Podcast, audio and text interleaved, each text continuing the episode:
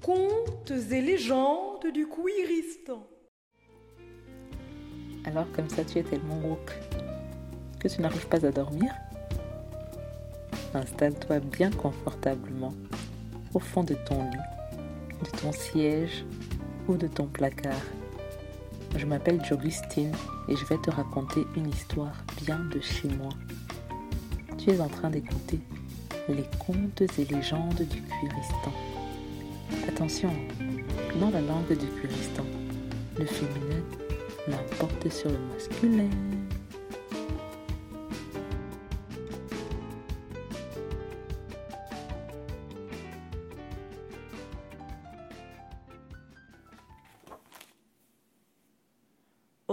Et Robin, partie 1, au parloir.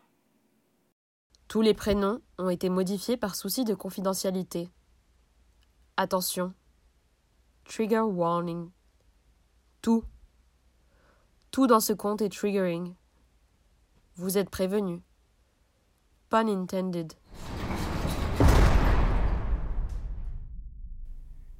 Il était une fois un établissement carcéral échoué au cœur de la forêt européenne de Fleury-Mérosier. C'était un centre de privation de liberté tout gris, métallique et sans joie, majoritairement occupé par des hommes cisgenres originaires du nord et du sud du Sahara, c'est-à-dire, en tout cas pas d'Europe. Et pourtant, ni au nord ni au sud du Sahara, les prisons n'étaient majoritairement occupées par des hommes d'origine européenne. À croire que ces hommes défiant toute statistique montraient, eux, patte blanche devant la justice. Il y avait en Europe deux types de centres de privation de liberté. Les CCAR, camps de concentration d'Africaines résidentes, et les CRA, CRA, ou centres de rétention administrative, qui étaient en réalité des camps de concentration de sans-papiers racisés. La prison de Fleury-Mérosier était un CCAR et le plus grand d'Europe. Elle excluait de la société des pères, des maris, des frères et des fils et occasionnait de fait une plus grande vulnérabilité et précarité des mères, des épouses, des sœurs et des filles. Le système judiciaire épargnait encore ces dernières, car les chambres d'hôtel n'allaient pas se nettoyer toutes seules et qui allait garder les petites têtes blondes pendant que leurs parents vont déstresser entre deux manifs pour tous dans les chalets bohèmes de Courchevel. Qui allait vider les poubelles et passer l'aspi dans les open space d'école blanc en happy hour? Qui allait nettoyer l'arrière-train de Papy Gaston à qui on n'a pas rendu visite depuis le passage de la notaire? Qui allait se saigner à la tâche pour joindre les deux bouts, accumuler les crédits bancaires pour faire le plein de carburant et braver trois fois par semaine les 500 kilomètres qui les séparaient de leur fils et de leurs compagnons. Qui allait permettre à ces derniers de porter des vêtements propres et qui sentent bon, ou de casser le jeûne du ramadan avec autre chose qu'une madeleine et du couscous merguez? Parce que l'administration pénitentiaire taquinait les détenus en ne mettant tout le printemps que du cochon dans les menus qui allait servir de béquille pour le moral de ces individus déshumanisés, traités sans dignité torturés en permanence, littéralement au fond du trou. Il n'y avait pratiquement que des femmes dans la salle d'attente qui précédait l'entrée dans le centre pénitentiaire, assises sur des chaises en plastique le long d'un mur, avec des magazines leur montrant des femmes qui ne leur ressemblaient pas. Il n'y avait que ces femmes pour leur rappeler qu'ils existaient.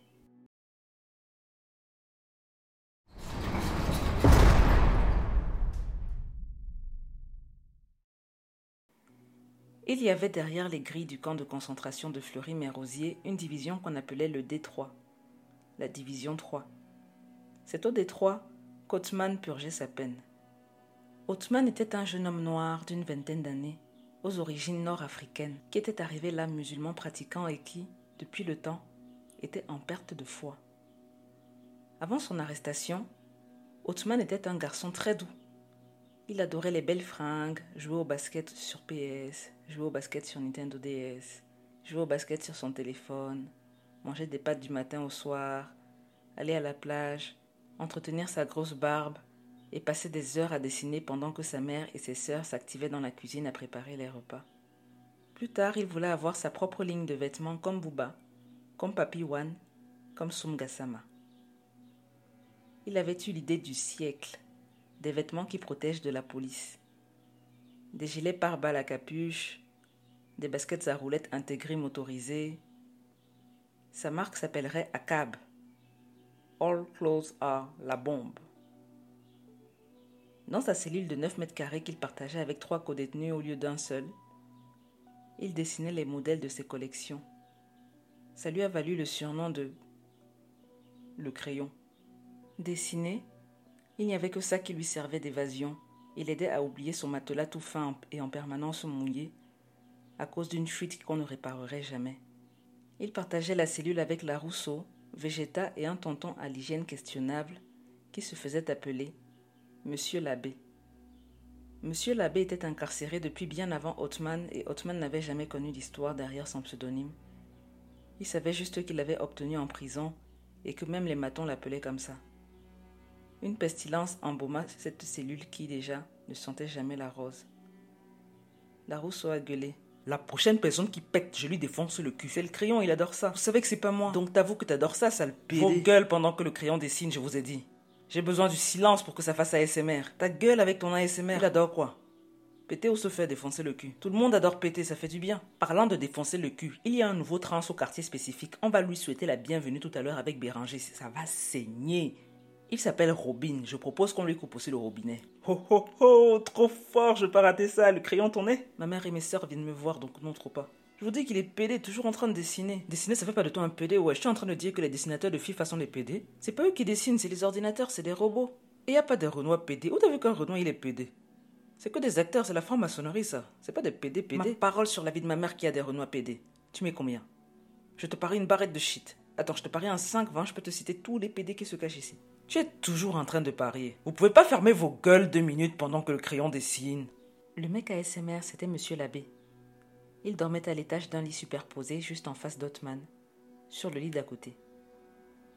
Mais du côté de monsieur l'abbé, il n'y avait pas de fuite, et son matelas était sec, du moins les nuits où il ne faisait pas pipi.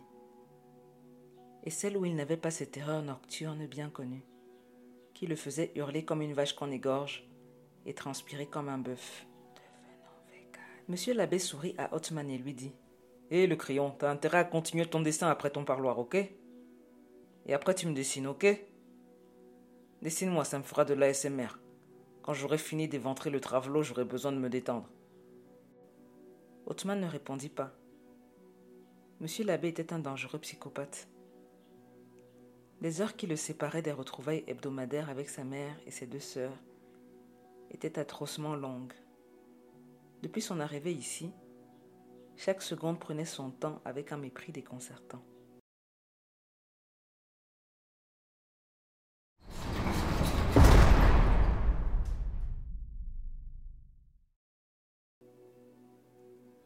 Le moment de se rendre au parloir arriva enfin, et les détenus qui étaient attendus à la même heure se mirent en file américaine autochtone sous les brimades racistes des matons qui savouraient chaque seconde d'un pouvoir qui se volatilisait au dehors de ces grilles.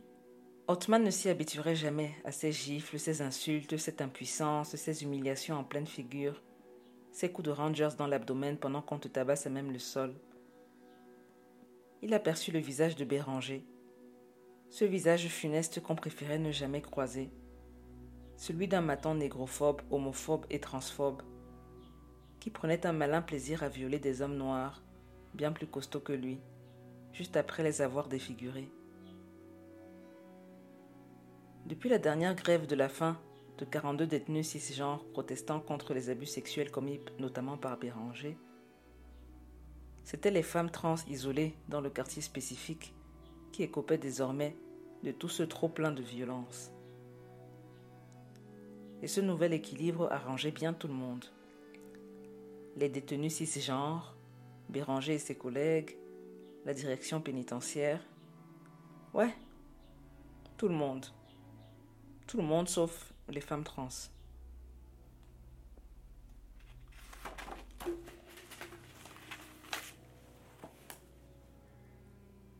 Dans la file d'attente pour le parloir, Othman vit Béranger discuter avec Végéta et la Rousseau, ses co-détenus qui avaient prévu un accueil sanglant à la nouvelle du quartier des femmes trans. En les voyant ensemble à ce moment précis, il comprit qu'ils orchestraient une véritable boucherie. Il s'occupa de ses oignons, règle de survie dans cette prison. Avant le parloir, il y eut la fouille. Othman se mit tout nu devant les autres détenus. Un surveillant l'examina et l'autorisa à remettre ses vêtements. Il ne se remettrait pas de ça non plus. Une fois rhabillé, il aperçut une prisonnière qu'il n'avait jamais croisée jusque-là, et qui revenait du parloir et subissait donc sa deuxième fouille de sortie du parloir, toute nue. Elle était belle, il la devina peule, ou alors est-africaine, avec sa peau noire et ses traits aussi fins que ses longues tresses. Quelles étaient les chances qu'elle soit nord-africaine comme lui? Elle s'était offert une jolie paire de seins que tous les hommes dans la file d'attente fixaient, aussi attirés que rebutés, en hurlant comme des loups et en lui crachant des injures et des glaires du fond de leur gorge. Tous les hommes sauf Othman, le surveillant qui la fouillait affichait un air on ne peut plus dégoûté, qui semblait amuser ses collègues qui s'étaient regroupés là à 15-20 pour l'occasion de cette exposition universelle. Et la jeune femme, face à cette humiliation, gardait le menton dignement levé, et ses yeux évitaient tous les regards. Comme Othman ne l'avait jamais vue auparavant, il se dit que ça devait être elle, Robin, la nouvelle que monsieur l'abbé se réjouissait de poignarder. C'est accidentellement qu'elle croisa son regard et elle s'arrêta pour plonger dans ses yeux. Deux yeux en demi-lune, tout à coup, terrorisés.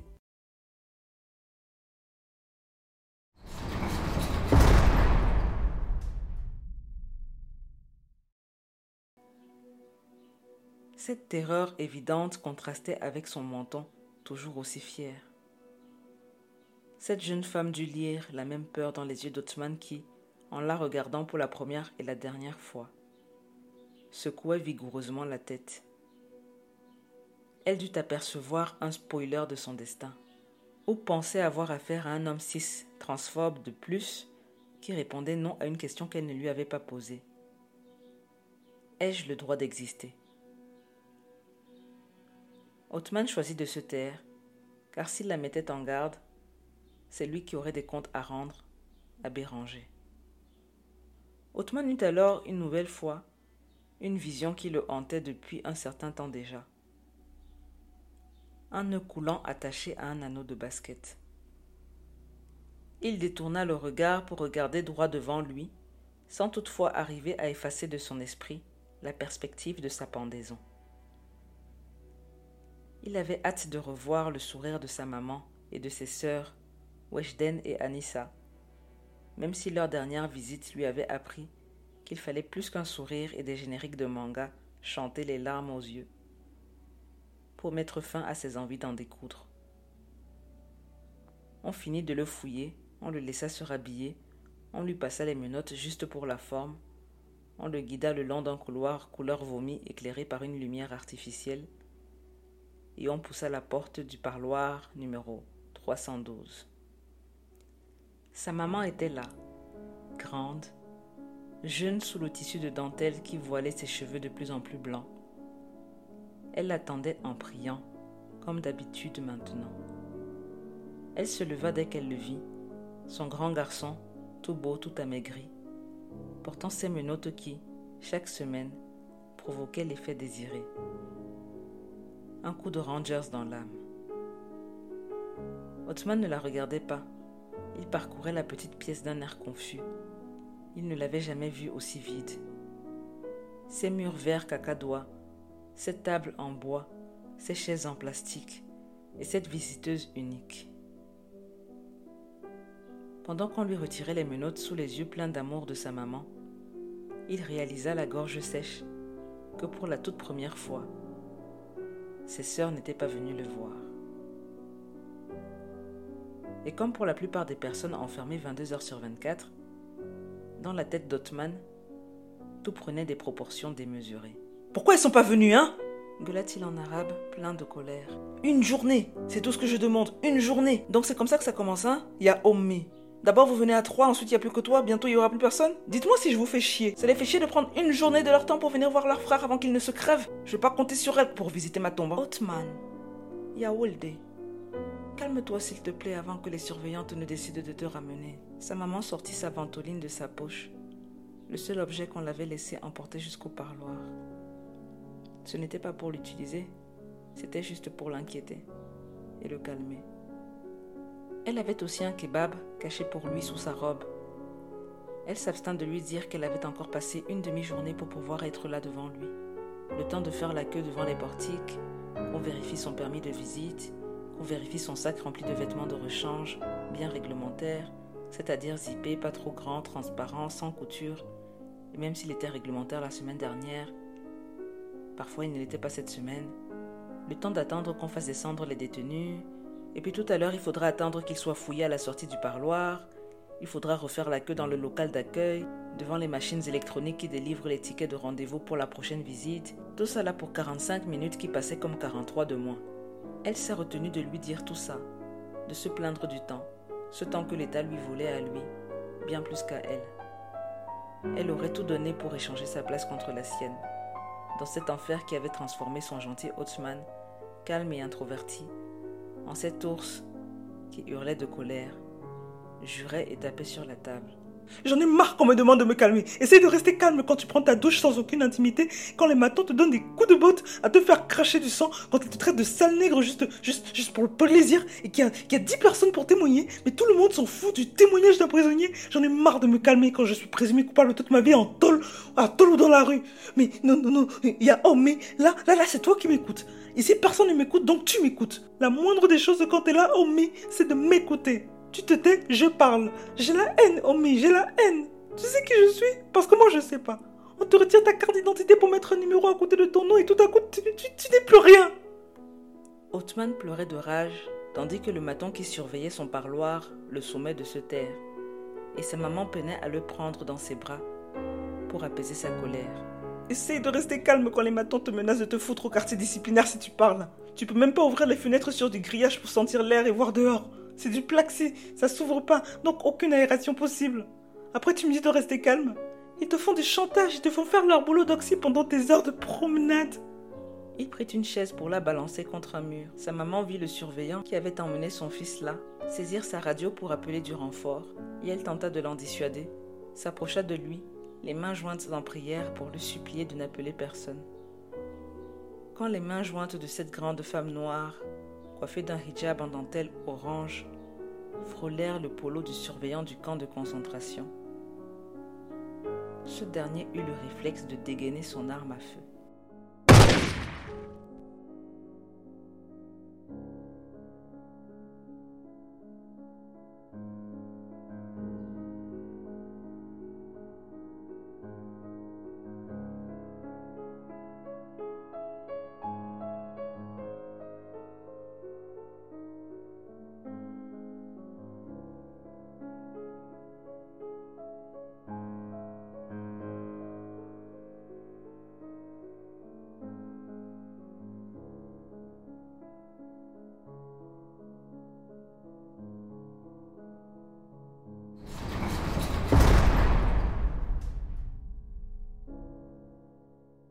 La suite au prochain épisode. Bonne nuit. d'écouter l'histoire numéro 1312 des contes et légendes du Kouéristan. Un podcast produit par Dirange Society. Tous les textes sont écrits par Jogustine.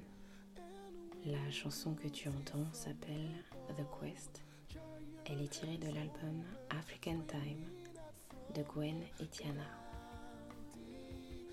Les illustrations sont de Pamela et le jingle a été réalisé par Ali Gouchen. Je t'invite à nous laisser un avis sur iTunes à nous mettre cinq belles étoiles et à partager cette histoire avec toutes les personnes qui t'aiment ou n'arrivent pas à dormir.